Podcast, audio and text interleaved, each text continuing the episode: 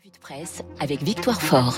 Bonjour Victoire. Bonjour Augustin, bonjour à tous. Ce matin, vous nous parlez d'un bruissement. C'est comme le ronron du moteur avant le décollage, comme cette petite course que font les boxeurs avant de rentrer sur le ring. Veillée d'armes, titre le Parisien ce matin, qui fait sa manchette sur la présidentielle de 2022. L'élection est de partout dans vos journaux. À droite, en voilà un de plus. Éric Ciotti officialise sa candidature ce matin. Au Figaro, il dit vouloir défendre les idées d'une droite forte sans compromission avec les marcheurs. Éric Ciotti souhaite faire fructuer un courant d'idées, écrit le journaliste. C'est une candidature surprise, une de plus. Je veux cranter l'aile droite de ma famille politique, lâche le député à la presse. Cranter. Tendez l'oreille, c'est un verbe qu'on entend beaucoup. Mot piqué aux fabricants de pneus et aux coiffeurs qu'on retrouve souvent dans la bouche des politiques en ce moment. Je referme cette parenthèse. Les plus pessimistes diront peut-être que la machine est un peu rouillée, que ça résonne dans le vide. Qu'importe, ils sont prêts, elles sont prêtes. Les prétendantes et prétendants à la présidence de la République, même si le Covid a éloigné les électeurs de querelles politiques. Entretien du politologue Pascal Perrino dans les échos ce matin. Le professeur note que le climat de cette rentrée est plutôt maussade. Il le disait d'ailleurs à votre micro il y a peu, Augustin, les Français n'ont pas la tête à la présidentielle et ce désintérêt pourrait modifier le match qu'on annonce depuis trop longtemps comme un duel entre Macron et Le Pen. S'il y a un outsider, c'est à droite qu'il faut le trouver. La France s'est beaucoup droitisée, affirme Pascal Perrino.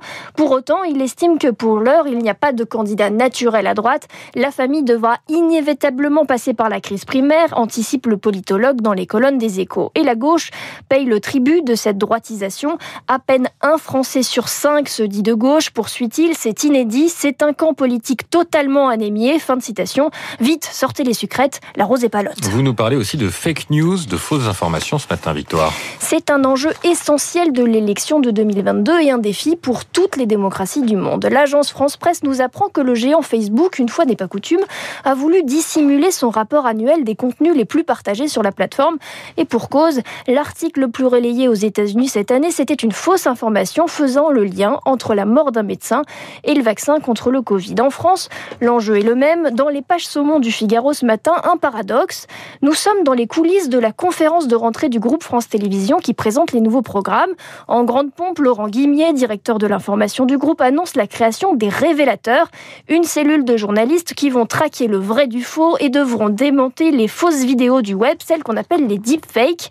Les deepfakes, ce sont des montages capables de créer des interviews de toutes pièces de manière ultra réaliste. Sauf que, dans cette même réunion de rentrée, France Télé a annoncé la venue d'un autre programme, Hôtel du Temps, sur France 3.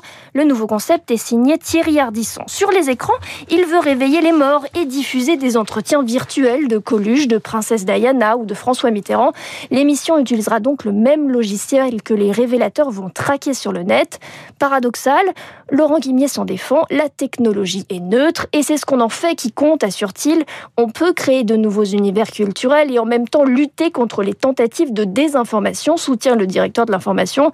Le côté obscur et lumineux de la force, en somme, reste que dans ce brouhaha, certains ont décidé de prendre le large. Parce qu'avec la pandémie, Victoire, beaucoup de Français ont changé de vie.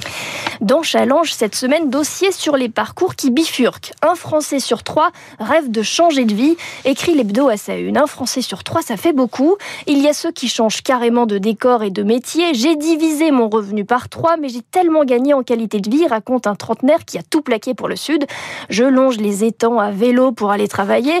Le soir, je fais du kitesurf, poursuit-il. C'est vrai que ça a l'air sympa. D'autres, comme les naïcs, ont quitté Paris, mais ont conservé leur même profession. Je serai en télétravail jusqu'à la fin de l'année, dit-elle.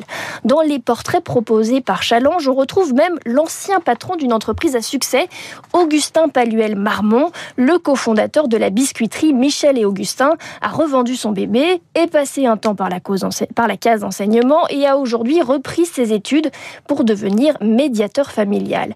Il faut savoir se mettre en jachère intellectuelle, dit-il, et pour tous ceux, comme moi, je l'admets, pour tous ceux qui souffrent du syndrome de l'imposteur, qui pensent être en jachère intellectuelle depuis la naissance, Augustin Paluel-Marmont répond L'erreur, c'est d'attendre d'avoir une idée révolutionnaire et ne rien faire par peur du risque. On connaît la chanson, il n'est jamais trop tard, jetez-vous à l'eau, nous conseille cet ancien chef d'entreprise. Challenge a mené l'enquête donc, et ses rêves de nature et de grandeur ne sont pas réservés aux trentenaires.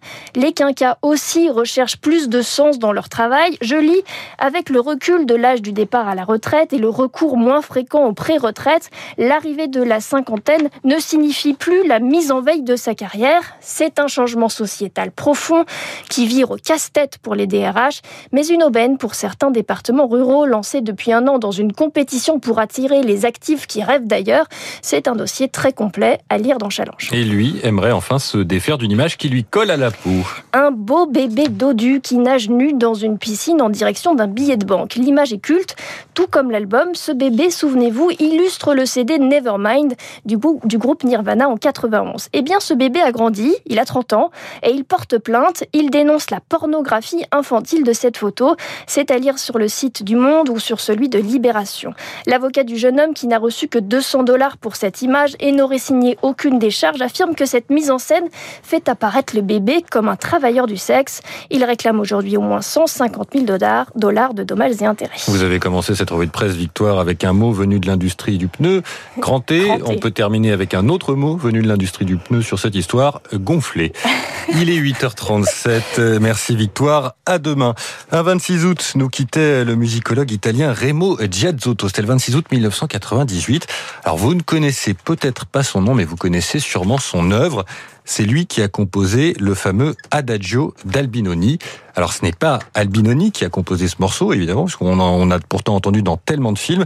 C'est une histoire passionnante, vous pouvez la retrouver sur radioclassique.fr. J'avais consacré un épisode du podcast Retour vers le classique à cette incroyable enquête musicologique sur l'origine de l'Adagio d'Albinoni.